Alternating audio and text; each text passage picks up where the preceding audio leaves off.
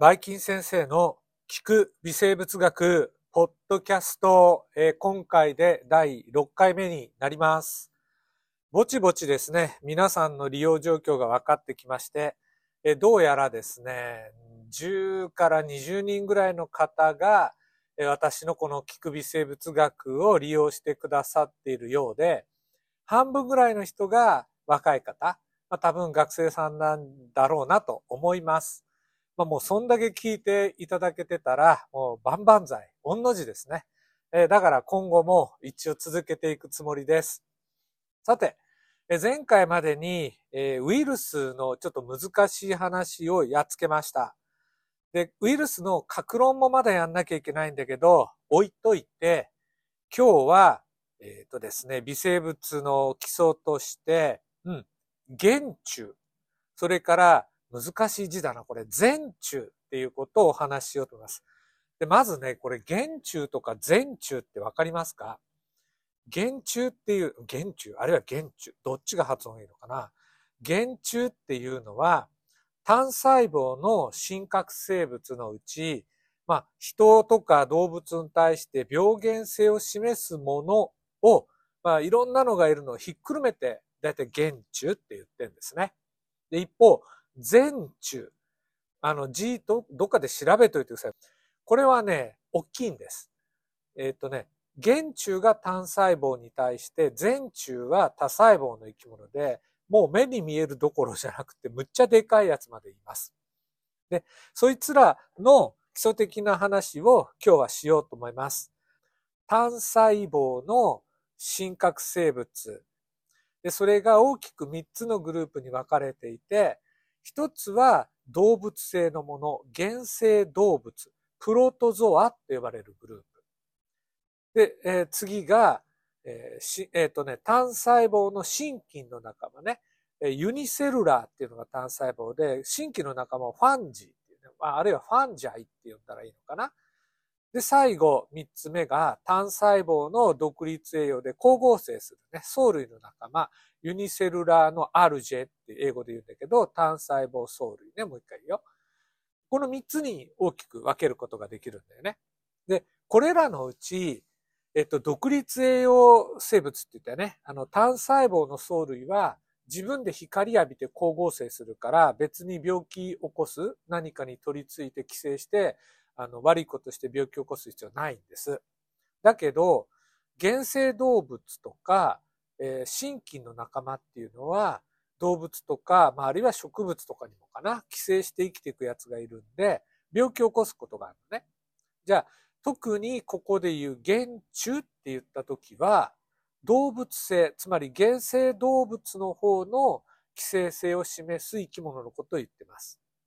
えー真菌の方で単細胞で病原性を示すものは原虫とは言わない。ここしっかり覚えてるね。要するに動物みたいに動くやつ。ニョロニョロ動く単細胞の生き物で病気を起こすのを、まあ、原虫って言ってるというふうに、ざっくり、あの、知っといてください。で、あの、原虫ってやどうやって生きてんのとか、どんな生き物がいるのっていうの、まあ、これもざっくりとしたことを、まあ、言いますと、まずね、あの、アメーバーの仲間が。アメーバってみんな、なんか、小学校とか中学校でも聞いたり、ね、テレビとかで見見たことあるんじゃないかな。え、これはね、根足虫類。根っこの根ね、根。で、足っていう感じで、根足虫。根足虫類と言います。皆さんがイメージする通りね、何かあの、加速って言ったらいいのかな。えっ、と、足じゃないんだけど、細胞の周りにビヤーンビヤーンってこうね、細胞の手とか足みたいに伸ばしていって、移動しながら、餌食、餌、餌って主にバクテリアなんだけど、見つけて捉えて食べてるやつだね。で、こういうのが、えっと、病原性を示すものの、まあ、なんか、例として、えっとね、アメーバー赤痢っていうのを起こすような、アメーバー赤、あの、大腸炎かな？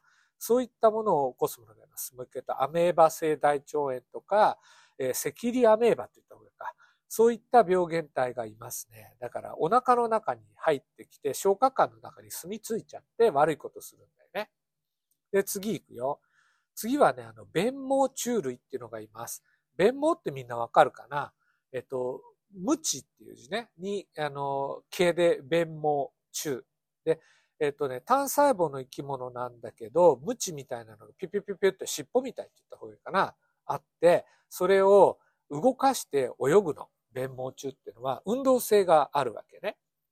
で、もちろん自然界の中で別に誰にも迷惑かけないで生きてるやつもいるんだけど、中にはあの動物とかに寄生して生きてるものがいます。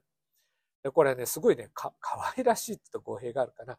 ユニークな、本当に面白い姿したやつがいっぱいいるのね。で、例えば、ジアルジアとか、同じものなんだけど、ランブル弁毛虫なんていうね、やつがいて、もうどっかインターネットで調べてみてください。おじさんの顔みたいな形したやつがいるんです。で、そいつの生活感っていうのがすごく面白くって、えっと、まあ、親虫ね。あの、栄養型っていうタイプの弁毛を生やして動くような、あの、形をしているときと、それからシスト。シストっていう単語、あの、これからよく出てくるから覚えておいて。動かない、なんて言ったらいいかな、じっとしてる種って言ったらおかしいんだよね。卵かなでも卵でもないしな。あんまり動かないで、なんか殻かぶってて、乾燥とかにちょっと強くなるような形してる時があるね。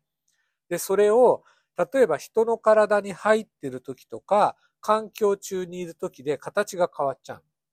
で、人の体にいる時は主に栄養型っていうね、人の消化管って言った方がいいかな。の形をしていて、人の栄養を奪って増えてるね。分裂して増えてる。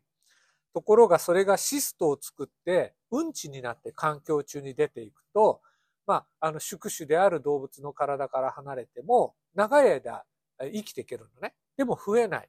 だからその増えない、えっと、卵っていうかな、幼虫っていうか、本当に表現しにくいんだけど、その形のままで、まあ、例えば水とか植物、野菜とかかな、にくっついて、また人の口に入ってくるわけ。すると、シストからまた栄養型に変わって増えるっていうの、こういうのを繰り返してね。うん。あの、今、そうだね、少し、えっと、ジアルジア、つまりランブル弁毛虫のこと言ったんだけど、寄生虫っていうのは生活感、つまり大人になったり子供になったり卵みたいになって姿変えていくのを生活感って言うんだけど、それがとっても面白いの。で、話それちゃうけど、バイキン先生が大学生の時、何年生だったか忘れたんだけど、えっとね、寄生寄生生物学って言ったかな？すんごい面白い授業があった。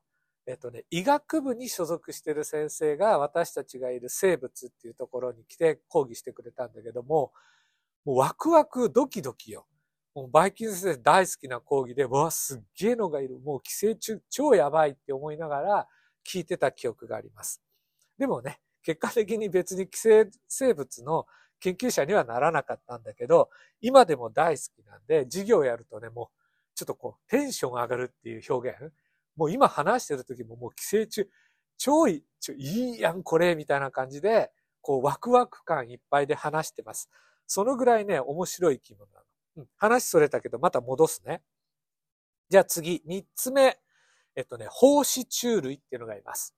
で、これ皆さん、うんと、まあ、これもなかなか表現するの難しいんだけど、知ってるかな？あ、そうだ、最初の講義で言ったよね、マラリアっていう病気。あのね、マラリアを引き起こすマラリア原虫っていうのは、胞子虫類の仲間になります。で、それから、えっとね、水道水とかかな。うん、飲料水って言った方がいいや。に混ざって、えっとね、病気を起こすような胞子虫類として、クリプトスポリジウムっていうのがいます。えー、水源ね、ダムとかあるじゃない？そういうところで増えて、えー、塩素の消毒とかでなかなか死ななかったりすると、まあ、飲み水に混ざって入ってきちゃったりするね。それをまあ口から摂取すると、まあ、下痢とかの病気を起こすような。まあ、これクリプトスポリジウムなんていうのがいるっていうのを知っておいてください。あの、スポロゾイトっていうのが、オーシストっていう中に入っていて、オーシストっていうのが、えっ、ー、とね、うん、卵の殻みたいなって言ったらいいのかな。で、その中にスポロゾイトって幼虫って言ったらいいのかなが入ってるわけ。で、環境の中でそれでじーっとしてんだけど、そいつが飲料とか、まあ水とかに混ざって口から入ってくると、消化管の中に行って、シゾントっていうタイプになって、で、そっから さらにね、増えて、えっと、ガモントってなんじゃそりゃってオスメスに分かれるんだけど、で、有性生殖して、またオーシストになってって。もう何言ってるかわかんないね。ごめん。もう、興味あったら YouTube とかで動画あると思うから調べてみて。で、これが胞子虫類ってやつね。あ、だからね、オーシストっていうのを作るのが胞子虫類の、まあ、特徴なわけよ。で、もう私もね、寄生虫の専門家でないし、この話を聞いたのがうん十年前だからもうほぼ忘れてる。だから嘘言ってたらごめんね。すいません。あの、寄生虫の先生聞いてらっしゃったら、あの、適宜突っ込み入れてください。で、次行きます。繊毛虫類ってのがあります。これは、あの、繊毛、繊維の線って書いたらいいのかな？の毛ね。細胞の周りにちっちゃな細い毛がいっぱい生えてるやつね。で、皆さんがどっかで聞いたことあるかなゾウリムシ。なんていうのも確かこの繊毛虫類の仲間だったと思います。で、えっとね、病気を起こす、えっと、原虫の仲間としては、バランチジウム、あの、症っていうのを起こすやつがいますね。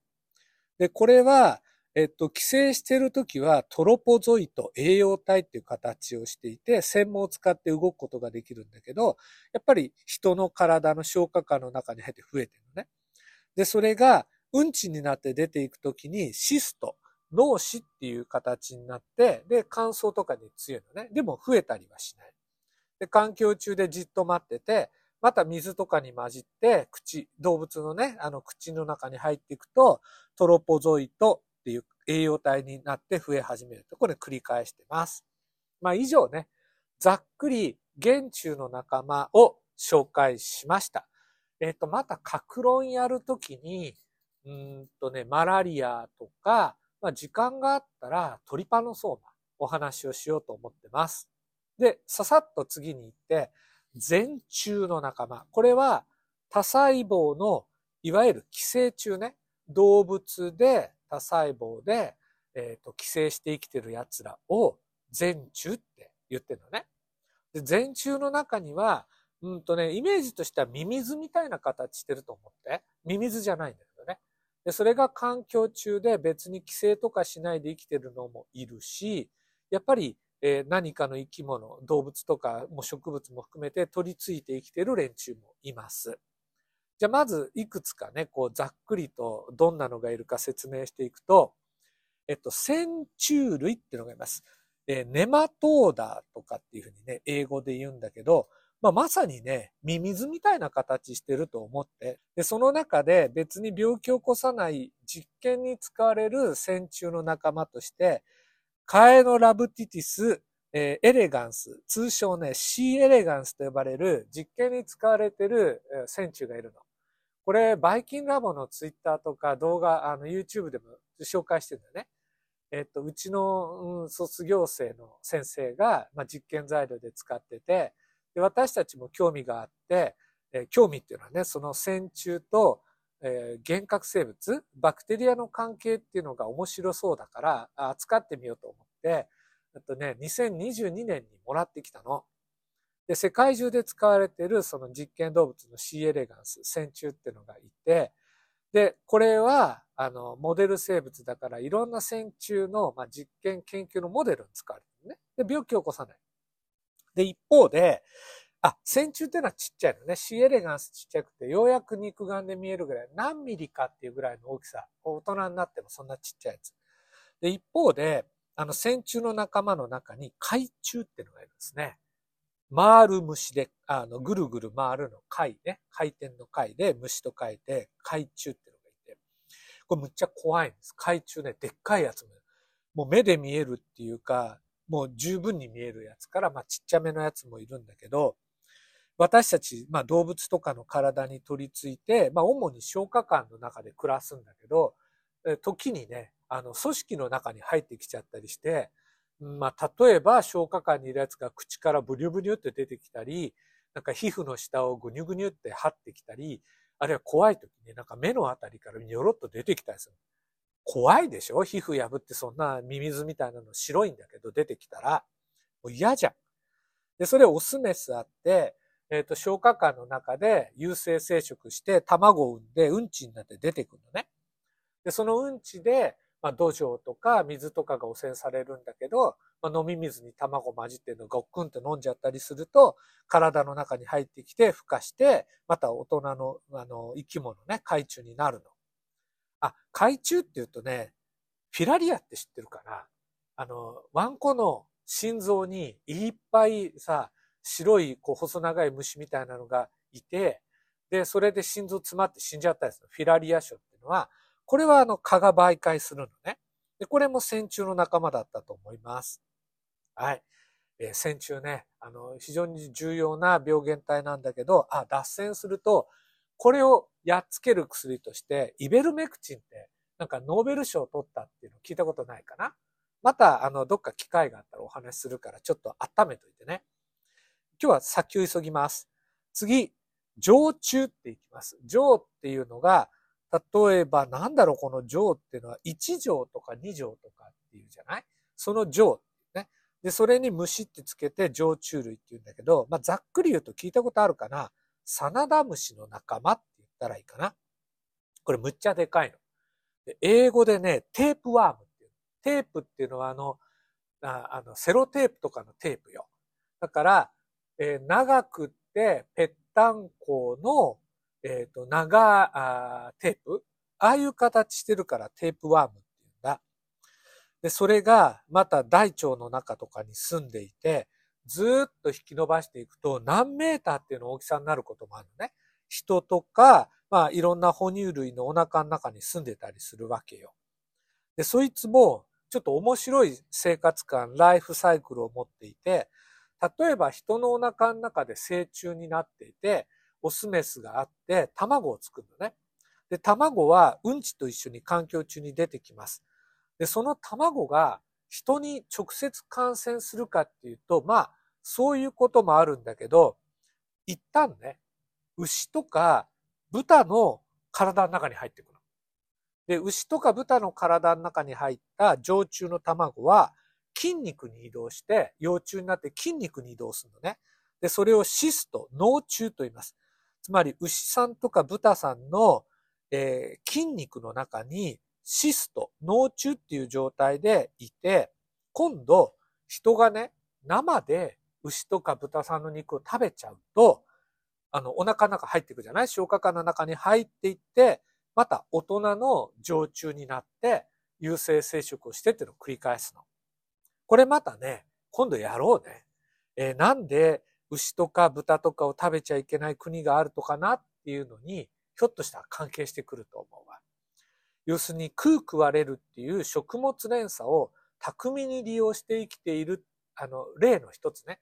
あ、寄生虫っていうのはね、本当にね、そういう生態系の中で、食う食われるっていう関係を利用してうまく生きてるのね。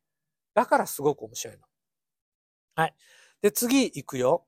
次ね、吸虫類。スー、あの、チースータロカーのスーっていう字ね、に虫とつけて吸虫類っていうのがいます。で、これね、なんか、そうね、ナメクジみたいな形をしてるって言ったらいいんかな。でもナメクジとは全然違うんです。で、こいつは、口と肛門っていうのが分かれてないのね。